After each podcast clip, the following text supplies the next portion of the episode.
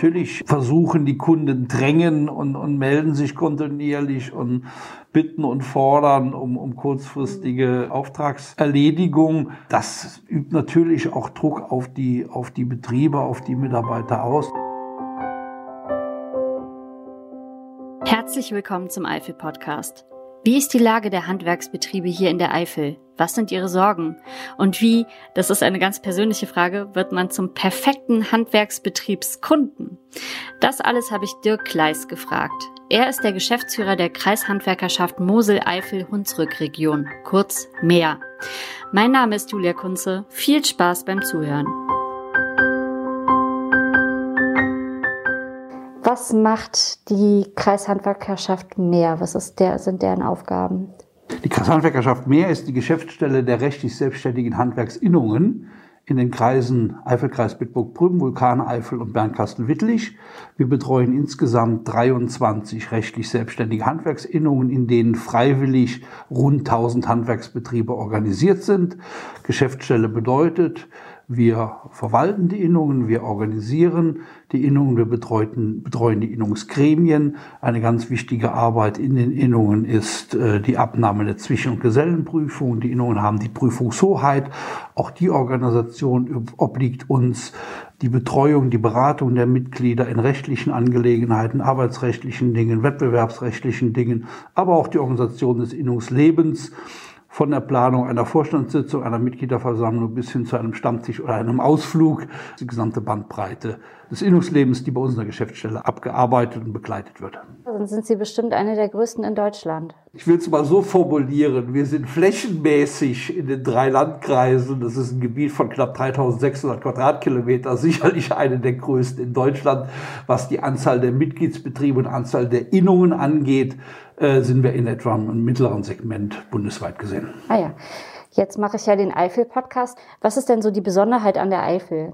Die Besonderheit an der Eifel ist unsere Lage. Unser Handwerk ist traditionell immer schon darauf angewiesen gewesen, seine Leistungen auch außerhalb der Eifel zu erbringen. Äh, wir haben wichtige Absatzmärkte natürlich in Luxemburg. Mehrere tausend Arbeitsplätze in deutschen Handwerksbetrieben hängen direkt von Luxemburger Unternehmen ab. Viele unserer Betriebe haben auch Dependancen in Luxemburg, wo sie also mit rechtlich selbstständigen Firmen dort direkt tätig sind. Dann sind wichtige Absatzmärkte, insbesondere für sag mal, die Ecke des Nordkreises Bitbusch-Prüm, aber auch für den Kreis Vulkaneifel, der Bereich Köln-Bonn bis ins Ruhrgebiet rein. Wenn man im Kreis Bernkastel-Wittlich, Mosel, Hunsrück-Schiene sieht, geht es bis ins Rhein-Main-Gebiet rein. Das heißt, der Eifeler Handwerker hat einen sehr guten Ruf, ist nachgefragt und hat überregionale Absatzmärkte. Okay, muss also immer ganz schön viel fahren. Ja. Was ist denn so die aktuelle Situation in der Branche? Ja, gut, überlagert wird natürlich alles durch die Pandemie, die uns jetzt schon seit einem Jahr äh, begleitet. Das hat im Handwerk Gott sei Dank bis auf wenige Ausnahmen noch keine gravierenden Auswirkungen gehabt. Also der Bauausbau läuft nach wie vor mit einer sehr, sehr hohen Nachfrage, insbesondere bedingt durch die private Nachfrage. Die Anzahl der Baugenehmigungen ist nach wie vor hoch. Die Leute investieren in ihre Immobilien, in Renovierung, in Modernisierung. Das kommt natürlich dem Handwerk im Bauausbaubereich sehr, sehr zugute. Wir haben leichte Einschränkungen im Bereich der Nahrungsmittelhandwerke. In den äh, Bäckereien sind zum Beispiel die Kaffeeecken geschlossen. Äh, in den Fleischereien, den Metzgereien ist der Bereich heiße Theke, äh, Mittagsimbiss geschlossen oder nur eingeschränkt möglich. Der Bereich Catering findet nicht mehr statt durch die Absage vieler Veranstaltungen. Allerdings muss man auch sagen, das Ladengeschäft hat sich sehr gut entwickelt in den letzten Monaten. Also insgesamt gibt es Beeinträchtigungen oder Einschränkungen. Allerdings sehe ich das oder hoffe nicht, dass es existenziell wird. Probleme haben die Unternehmen, die im Nahrungsmittelbereich, die ausschließlich auf gewerbliche Kundschaft ausgerichtet waren, Hotels, also Gästehäuser, alles was am Tourismus hängt, alles was an Kantinen dranhängt, weil die zum großen Teil auch geschlossen sind. Ja, am schlimmsten betroffen hat es im Handwerk die Friseure und Kosmetiker, die ja jetzt zum zweiten Mal schon vom Lockdown betroffen waren, die Kosmetiker aktuell immer noch im Lockdown mit drin sind. Dort hat es zu existenziellen Problemen geführt. Wir gehen davon aus, dass wir 25 bis 30 Prozent der Betriebe äh, verlieren werden, wow. die das nicht äh, überstehen. Man muss kritisch anmerken, das hängt aber auch daran, dass die versprochenen staatlichen Leistungen zum Teil noch gar nicht geflossen sind, zum Teil mit, mit sehr, sehr großer Verspätung und bei weitem nicht das abdecken, was tatsächlich an Verlusten in den Unternehmen entstanden ist möchte hier gerne das Wort Unternehmerlohn auch nennen. Die allermeisten unserer Firmen, über 90 Prozent, sind inhabergeführte Einzelunternehmen. Das ist schön, wenn ich dann eine Fixkostenerstattung geltend machen kann, aber es deckt ja nicht meinen Unternehmerlohn ab. Ja, und ja. wovon soll der Unternehmer selbst leben? Wir reden häufig von Familienunternehmen, wo Mann und Frau aus dem Unternehmen, aus dem beispielsweise Friseurgeschäft rausleben. Und wenn das wie jetzt zehn Wochen geschlossen ist, dann fließt keine Einnahme, dann muss trotzdem die Krankenversicherung weiter bezahlt werden, dann muss eine Rentenversicherung weiter bezahlt werden, dann sind private Lebenshaltungskosten, die in keinster Weise bisher in irgendeiner Förderung mit Berücksichtigung finden. Ja, 25 Prozent ist schon viel. Ja. Was sind so die Branchen, wo es viele Handwerker in der Eifel gibt? Traditionell ist der komplette Bauausbaubereich, haben wir eine sehr stabile Betriebsentwicklung. Du machst jetzt mal ein Beispiel, Maler, Schreiner, Metallbauer, der ganze Bereich Anlagemechaniker, also Gaswasser, Heizung, aber auch das Bauhauptgewerbe, der Tiefbau, der Hochbau, Zimmerer, Dachdecker sind Bereiche, die nach wie vor sehr gut florieren. Wir haben seit vielen Jahren hier wachsende Umsätze. Äh, die werden höchstens gebremst dadurch, dass es uns nicht gelingt, in ausreichendem Maße qualifizierte Facharbeiter oder aber auch qualifizierten Nachwuchs heranzuziehen. Ja. Das ist eine große Aufgabe im Moment. Aber ansonsten, wie gesagt, der komplette Bauausbaubereich läuft Gott sei Dank im Moment noch sehr gut. Wir sehen mit etwas Sorge in die mittelfristige Zukunft, was den Bereich größerer gewerblicher Nachfrage oder aber auch die Entwicklung in der öffentlichen Hand angeht, die dann natürlich Auswirkungen auf die Nachfrage und damit auch auf die konjunkturelle Situation in diesem Bereich haben wird. Ich habe mir darüber noch nie Gedanken gemacht, aber ähm, jetzt gerade fällt mir ein, die Zinsen sind ja gerade unglaublich niedrig. Ne? Und sehr viele Leute, also ich bin jetzt 35, in meinem Alter, in meinem Bekanntenkreis ist natürlich Riesenthema gerade, kaufe ich mir ein Haus, baue ich mir ein Haus, weil die Zinsen halt auch gerade so niedrig sind. Ne? Das heißt, es gibt wahrscheinlich einen totalen Bauboom und aufgrund dessen natürlich auch eine sehr hohe Nachfrage gerade. Ja, die Einschätzung ist absolut richtig. Also die Anzahl der Baugenehmigungen äh, ist auf Rekordniveau. Ah, das bestätigt genau das. Die Leute investieren aufgrund der günstigen Zinsen, was ja positiv ist, gar keine Frage. Investieren in Eigenheime, investieren in Bauen. Wie gesagt, das kann auch im Bestand sein. Modernisierung, Erweiterung, Sanierung, energetische Sanierung. Man spricht ja auch vom Betongold, was dann, was dann angeschafft wird. Das ist in der Tat so. Das führt aber im Zusammenhang mit dem Fehlen von ausreichender Zahl qualifizierter Facharbeiter dazu, dass Auftragsvorläufe entstehen und das hat natürlich auch Auswirkungen auf Preise. Das ist nicht, nicht wegzudiskutieren, ja. Okay. Ja, genau dar darauf wollte ich nämlich auch so ein bisschen jetzt aus der anderen Seite hinaus, weil wir haben nämlich auch vor kurzem ein Haus gekauft und haben gemerkt, boah, einen Handwerker zu bekommen, das ist ja wirklich Goldstaub. Und wenn Sie dann jetzt gerade sagen, okay, man hat den Bauboom, man hat Luxemburg und man hat wahrscheinlich auch gerade im Moment, ich sehe sehr viele Plakate, ähm, dass sie Auszubildende suchen, irgendwie richtig schöne, schöne Kampagne auch. Also man hat gerade wirklich einen totalen Mangel an Handwerkern. Also wir haben seit Jahren zurückgehende Ausbildungszahlen. Das ist nicht nur Eifel, das ist bundesweit. Ausbildungszahlen im Bereich der dualen Ausbildung im Handwerk. Da sind wir in einem Boot mit anderen Branchen auch. Wenn Sie sich die grünen Berufe ansehen, wenn Sie sich den Bereich Hotel- und Gaststätten ansehen, äh, auch dort sucht man händeringend nach qualifiziertem, motiviertem Berufsnachwuchs. So ist es im Handwerk auch. Aktuell liegen die Zahlen gegenüber dem Vorjahr wieder bei einer Größenordnung von minus 10, minus 11 Prozent. Und diese Entwicklung, dass wir Rückgänge haben, ist ein Trend, der seit einigen Jahren schon anhält. Das heißt, uns fehlen kontinuierlich qualifizierte Nachwuchskräfte, für die, die altersbedingt äh, ja auch ausscheiden ja, jedes Jahr. Die Geburten hier stark und, und das in nochmal und das bei gleichzeitig hoher konjunktureller äh, Nachfrage, äh, hoher Auslastung äh, führt dann logischerweise dazu, dass wir irgendwo Probleme haben auf der Zeitachse A, die Kundenwünsche sehr kurzfristig zu bedienen und B natürlich auch auf der Kostenseite das älteste Marktgesetz der Welt von Angebot und Nachfrage zieht dann auch natürlich im Handwerk. Wie ist denn das jetzt gerade für jemanden, der im Baugewerbe ist? Gibt es ja irgendwie Geschichten, die die Leute erzählen, dass die verzweifelt da täglich angerufen werden? Oder, oder wie ist das denn so ganz mhm. praktisch? Wie stellt sich mhm. das da? Oder dass man bestochen wird? Oder wie? Also, also von Bestechung will ich jetzt nicht reden. Es gibt, der Obstkorb. Es gibt ein paar schöne Stories ja. Äh, von Friseuren, die von unmoralischen Angeboten so, gesprochen ja, haben, als sie geschlossen waren und Ach, ob man nicht trotzdem hat, nicht trotzdem die Haare geschnitten mhm. bekommt. Nee, also im Bauausbaubereich, ja, das berichten die Betriebe in der Tat. Natürlich versuchen die Kunden drängen und, und melden sich kontinuierlich und bitten und fordern um, um kurzfristige Auftragserledigung. Das übt natürlich auch Druck auf die, auf die Betriebe, auf die Mitarbeiter aus. Das ist eine schwierige Situation, äh, auch mit dem Kunden dann klar zu machen, wie es geht. Es verlangt vom Unternehmen eine sehr gute Betriebsorganisation eine sehr gute Terminplanung dann auch im Vorlauf.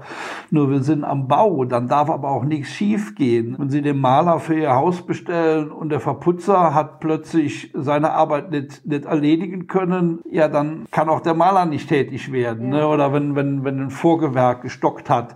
Das kann ja verschiedene Gründe haben. Das kann witterungsbedingte Gründe haben, dass das eine oder andere nicht ging. Das kann sein, dass Zulieferer nicht pünktlich geliefert haben. Das hören wir also im Moment auch durchaus in manchen Branchen, dass die Industrie im letzten Jahr zum Teil auch die Produktion so ein bisschen runtergefahren hat, was natürlich dann in der Lieferkette auch zu Verzögerungen führt, was man nicht immer, wenn man einen Bau plant, auch eins zu eins so 100 Prozent einplanen kann. Und dann haben sie schnell auch mal ein paar Wochen Bauverzögerung drin. Die Folge ist ja, es, es hängt ja dann einer am anderen. Ne? Also ich fange mal vorne an. Wenn der Bagger nicht die Baugrube aushebt, dann wird hinten der Zimmermann oder der Dachdecker auch nicht das Dach pünktlich eindecken können. Ne? Also das ist die ganze Kette, an der es dann hängt. Und das ist sicherlich ein Problem und das sind, ist auch ein Druck, der auf den Betrieben liegt. Ja. ja, und wie gehen die damit um? Naja, man kann letztendlich ja immer nur um Verständnis bei den Kunden bitten ne, für die Situation. Man hat eine begrenzte Anzahl verfügbarer Arbeitsstunden in der Woche, im Jahr, im Monat, je nachdem, wie man es rechnet, ja. die man nur einmal verkaufen kann. Ja. Der Druck wirkt sich natürlich auch aus, dass man versucht, über längere Arbeitszeiten, äh, indem man auch mal jetzt in der guten Witterung wieder auf neun oder zehn oder elf Stunden schon mal hochgeht. Das kann dazu führen, dass man noch mal auf eine Sechstage-Woche geht. Das kann dazu führen, dass man versucht, Urlaub möglichst in der guten Witterung in, in, in spätere Jahreszeiten zu verschieben. Es gibt verschiedene Instrumente allerdings, die auch nur bedingt dann eine Lösung darstellen. Man muss, letztendlich muss man auch an die Mitarbeiter in den Unternehmen denken. Auch da gibt es eine Belastungsgrenze. Auch die haben eine Familie oder haben auch ein Privatleben. Da muss man schon, denke ich, die Balance finden zwischen dem, was man dort auch den Mitarbeitern zumuten kann, aber auch dem Unternehmer selbst, der ja auch belastet ist dadurch. Ne? Das klingt ja total stressig. Das ist stressig, ja. Da habe ich ja auch noch überhaupt nie drüber nachgedacht, dass das so ist. Was machen Sie denn, um Nachwuchs zu kriegen? Oder Anders gefragt, bei mir wurde immer gepredigt, studieren, studieren, mhm. studieren. Alle müssen auch Abitur machen und studieren. Mhm. Das andere ist zweiter Klasse quasi. Mhm. Und das, das, ich glaube, dass das bis heute noch Auswirkungen mhm. hat und dass das damals ein Fehler war. Wie mhm. empfinden Sie das? Ja, das sehen wir genauso. Also man hat über Jahre die Botschaften gesendet, also nur mit Abitur und nur mit akademischer Ausbildung ist die Glückseligkeit zu erreichen. Formuliere es mal ein bisschen flapsiger. Das steckt tief drin. Das bereitet uns heute natürlich ein Problem. Wir haben längst in den offiziellen Rahmen die Gleichwertigkeit dualer Ausbildung auch mit akademischer Ausbildung. Im europäischen Qualifikationsrahmen wird der Meister zum Beispiel gleich dem Bachelor gesetzt. Also durchaus vergleichbar. Man kann ja nachweisen, wenn ich jetzt mal auf die finanziellen Auswirkungen gehe, also jemand, der eine duale Ausbildung macht, der eine Ausbildungsvergütung bekommt, der selbst als guter Facharbeiter haben wir heute nennenswerte, sehr gute Einkommensmöglichkeiten. Wenn ich mich weiterbilde, wenn ich Techniker, wenn ich Meisterausbildung mache, kann ich mich mit jedem Akademiker heute auch in der Vergütung messen. Es steckt aber in der Gesellschaft vielfach noch drin dass Handwerk ja eher zweitrangig oder eher niederwertig, minderwertiger eingeschätzt wird, wobei das für unsere Begriffe überhaupt nicht, überhaupt nichts mit der Realität zu tun hat. Ja, und ich kann das ja aus meinem Bekanntenkreis sagen. Ich habe ja auch studiert und meine Freunde sind auch, haben auch studiert. Von denen hat keiner ein Haus. Und wenn ich mich im Ort umgucke, die Leute in meinem Alter, Die haben alle ein Haus jetzt hier in Schönecken, die eine Ausbildung gemacht mhm. haben. Also da kann man sich ja schon auch ein bisschen veräppelt ja. fühlen. Ist doch verrückt. Und die, die kriegen kein Haus, weil sie halt auch das Einkommen nicht haben. Wenn man es mal gesamtvolkswirtschaftlich betrachtet, wir bilden ja auch Leute aus, ich nenne es jetzt mal so, die wir am Markt schlicht und ergreifend in der Masse auch gar nicht alle brauchen. Ganz genau. Ne? Und ja. auf der anderen Seite haben wir Mangel in verschiedenen Branchen, in verschiedenen Berufen, was dann dazu führt, dass Wirtschaftsleistung nicht so stattfindet, wie sie ja. stattfinden könnte. Äh, das ist natürlich dann auch sagen wir, schon, schon sehr ärgerlich oder aber auch sehr, sehr traurig. Ja. Also ich sprach noch, wo kriegen Sie den Nachwuchs her? Ja.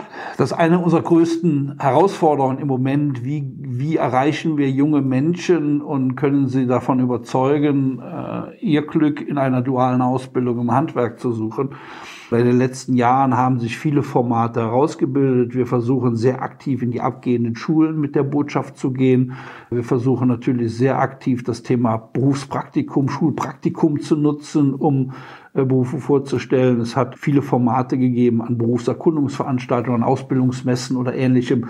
Aber es macht uns natürlich, gerade die Situation im Moment, macht uns sehr schwierig, mit diesen Botschaften an junge Menschen heranzukommen, was dazu führt, dass der Rückgang bei den Ausbildungszahlen noch mal ein Stück stärker geworden ist. Das ist das eine.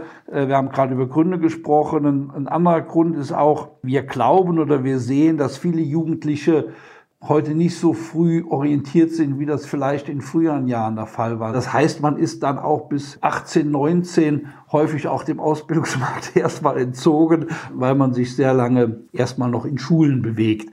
Äh, auch das ist natürlich für uns ein Problem. Weil wir eigentlich ja die Leute gerne mit einem guten Hauptschulabschluss oder mit einem Sek 1 Abschluss auch gerne in der dualen Ausbildung im Handwerk sehen. Wir geben gerne die Botschaft weiter, man kann eigentlich nichts falsch machen. Also ich kann ja, das deutsche Bildungssystem ist durchlässig in jeder Stufe.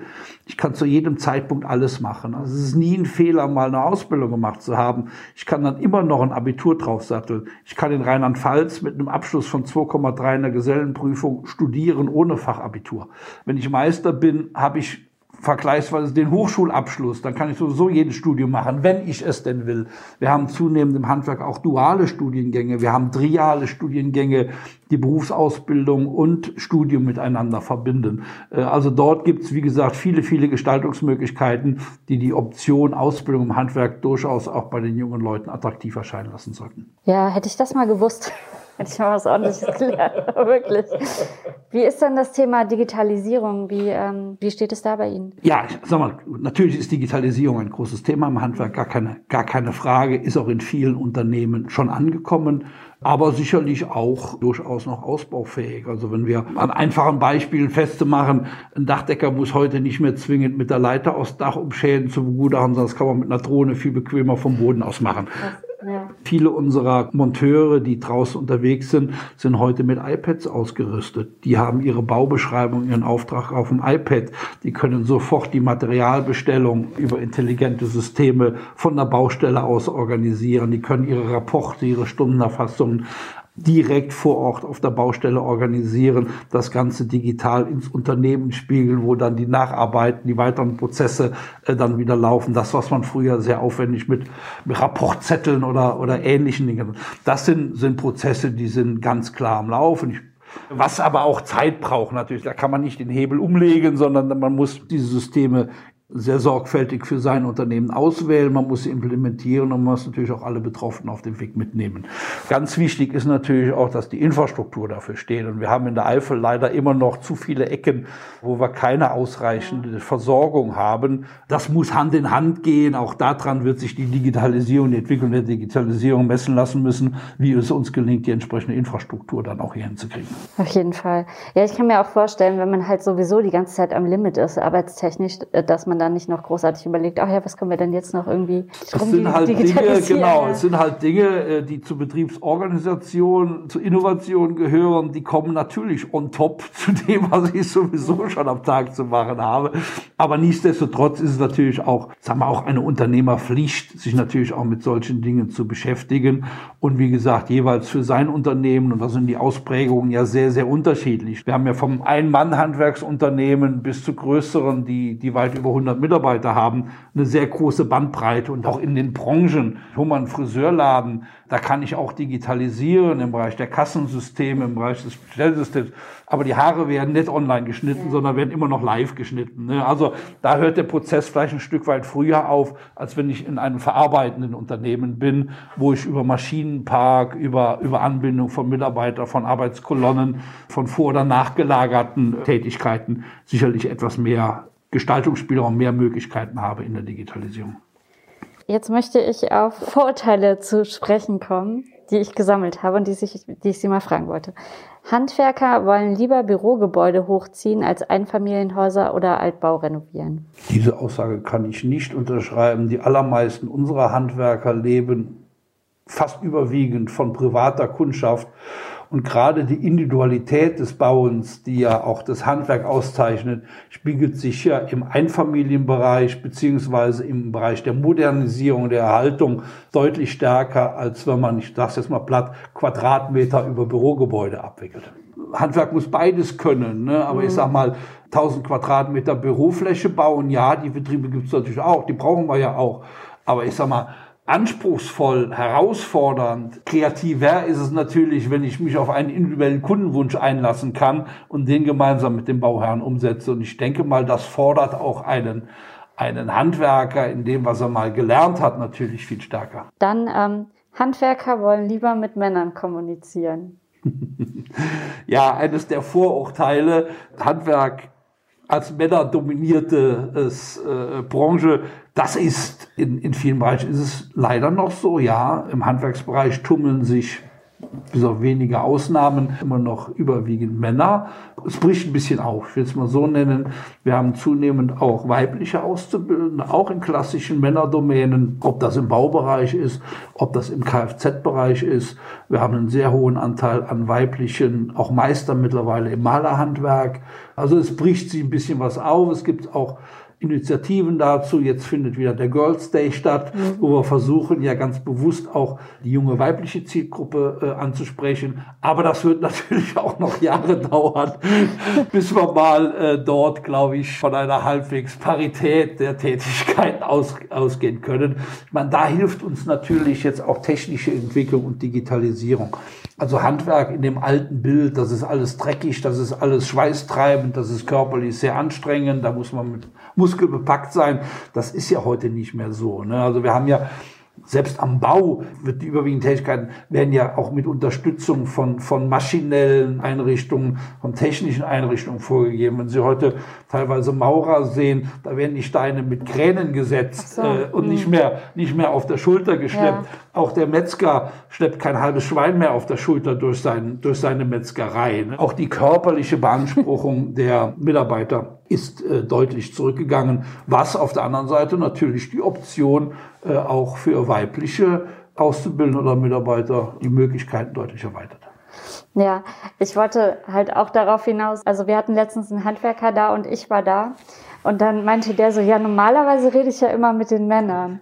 Gehört vielleicht auch zu dem Bild, dass das Handwerk leider immer noch sehr stark männerdominiert ist äh, und man, ja, man einfach von da auch als Handwerker vielleicht das Bild da vor Augen hat, ich kann dann adäquat auch nur mit einem Mann auf der anderen Seite reden, wobei das natürlich Quatsch ist.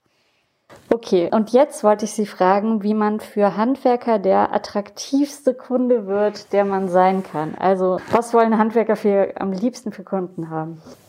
Ein Kunde sollte frühzeitig sich melden mit einem entsprechenden Zeitvorlauf meine, wir reden nicht über Notreparaturen, dass die Heizung von heute mal kaputt geht. Aber wenn ich, wenn ich baue, wenn ich eine Sanierung, einen Umbau bei mir plane, äh, dann muss ich einfach heute wissen, dass ich einen gewissen Zeitvorlauf brauche, bis der Handwerker kommt.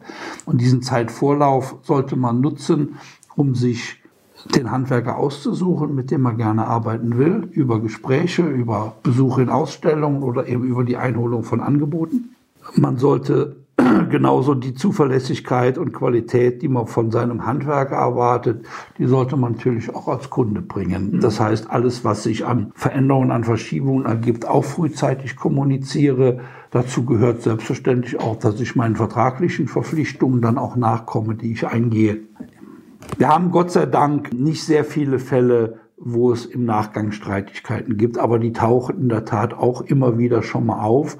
Und das ist dann sehr ärgerlich, wenn im Nachgang äh, Probleme entstehen, die dazu führen, dass Kunden Leistungen nicht bezahlen oder dass das Dinge vor Schlichtungsausschüssen oder im Streit enden. Das ist etwas, was keiner will, auch der Handwerker nicht will. Ne? Also von daher, sage ich mal, der gute Kunde ist auch der, der Probleme oder Fehlentwicklungen. Und wenn er das Gefühl hat, dass Dinge nicht so laufen, wie es vereinbart oder wie es erwartet wurde, offen anspricht und dann versucht zu bereinigen. Das ist immer der bessere Weg, als hinten am Ende sich zu streiten, ja. wenn irgendetwas mal gebaut wurde und nicht den Vorstellungen entspricht, man dann über Geld oder über Mängel oder ähnliches sich auseinandersetzen muss. Okay, und im Vorhinein, wie, wie klappt das denn, dass ich als Kunde einen guten Handwerker bekomme? Ist es hilfreich, wenn ich eine E-Mail schreibe und sage, ich habe das und das, das oder fahr dahin, hier sind schon mal Fotos. Wir sind da auch nicht knausig mit dem Preis und wir haben einen Zeithorizont. Das wäre so das Optimale. Also ich persönlich würde den persönlichen Kontakt immer empfehlen sprachen eben mal davon, wie bewerbe ich mich bei einem Handwerker. Ja, genau. Ich übertrag's mal ja. wirklich auf ein Bewerbungsgespräch. Genau. Ich würde auch jedem Jugendlichen oder jedem Arbeitssuchenden sagen, natürlich schreibt man eine Bewerbung, man mailt sie, sagen wir mal, der bessere Weg ist immer, ich gebe sie persönlich ab. Also ich bewerbe mich auch mit meiner Person und viele Handwerker haben, je nachdem, wo ich hingehe, haben ja auch Ausstellungen, da machen schon mal einen Tag der offenen Tür. Das sind klassische Gelegenheiten, wo ich mich als Kunde mal vorstelle und hallo, ich bin der und der, ich habe das und das vor im nächsten halben Jahr, im nächsten Jahr sind sie interessiert, mal vorbeizukommen. Und, und, Ne? und dass man einfach auf diesem Wege sich kennenlernt und Vertrauen zueinander aufbaut. Was ich natürlich immer empfehle, suchen Sie sich, wenn Sie einen guten Handwerker suchen, orientieren sich auch dran, zum Beispiel, ob es ein Innungsbetrieb ist. Innung ist ja etwas freiwillig.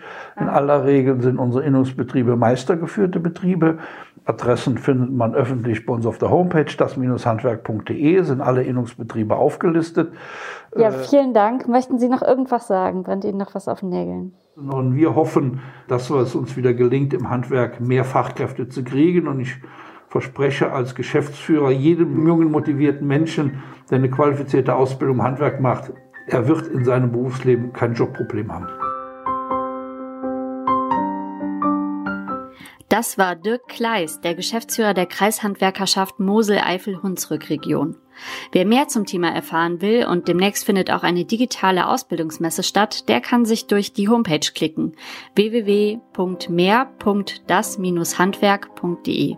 Und wer noch mehr Eifel-Podcasts hören will, der findet mich unter www.eifelpodcast.de. Außerdem unter dem gleichen Namen bei Instagram, Facebook, Spotify, Google, Podpa Pod Google Podcast oder im iTunes Store. Wem der Podcast gefällt, der lasst doch gerne ein Like da oder teilt ihn mit seinen Freunden. Ich sag schon mal vielen Dank für die Aufmerksamkeit. Ich bin Julia Kunze und die Musik kommt von Esther Abrami. Bis zum nächsten Mal. Tschüss!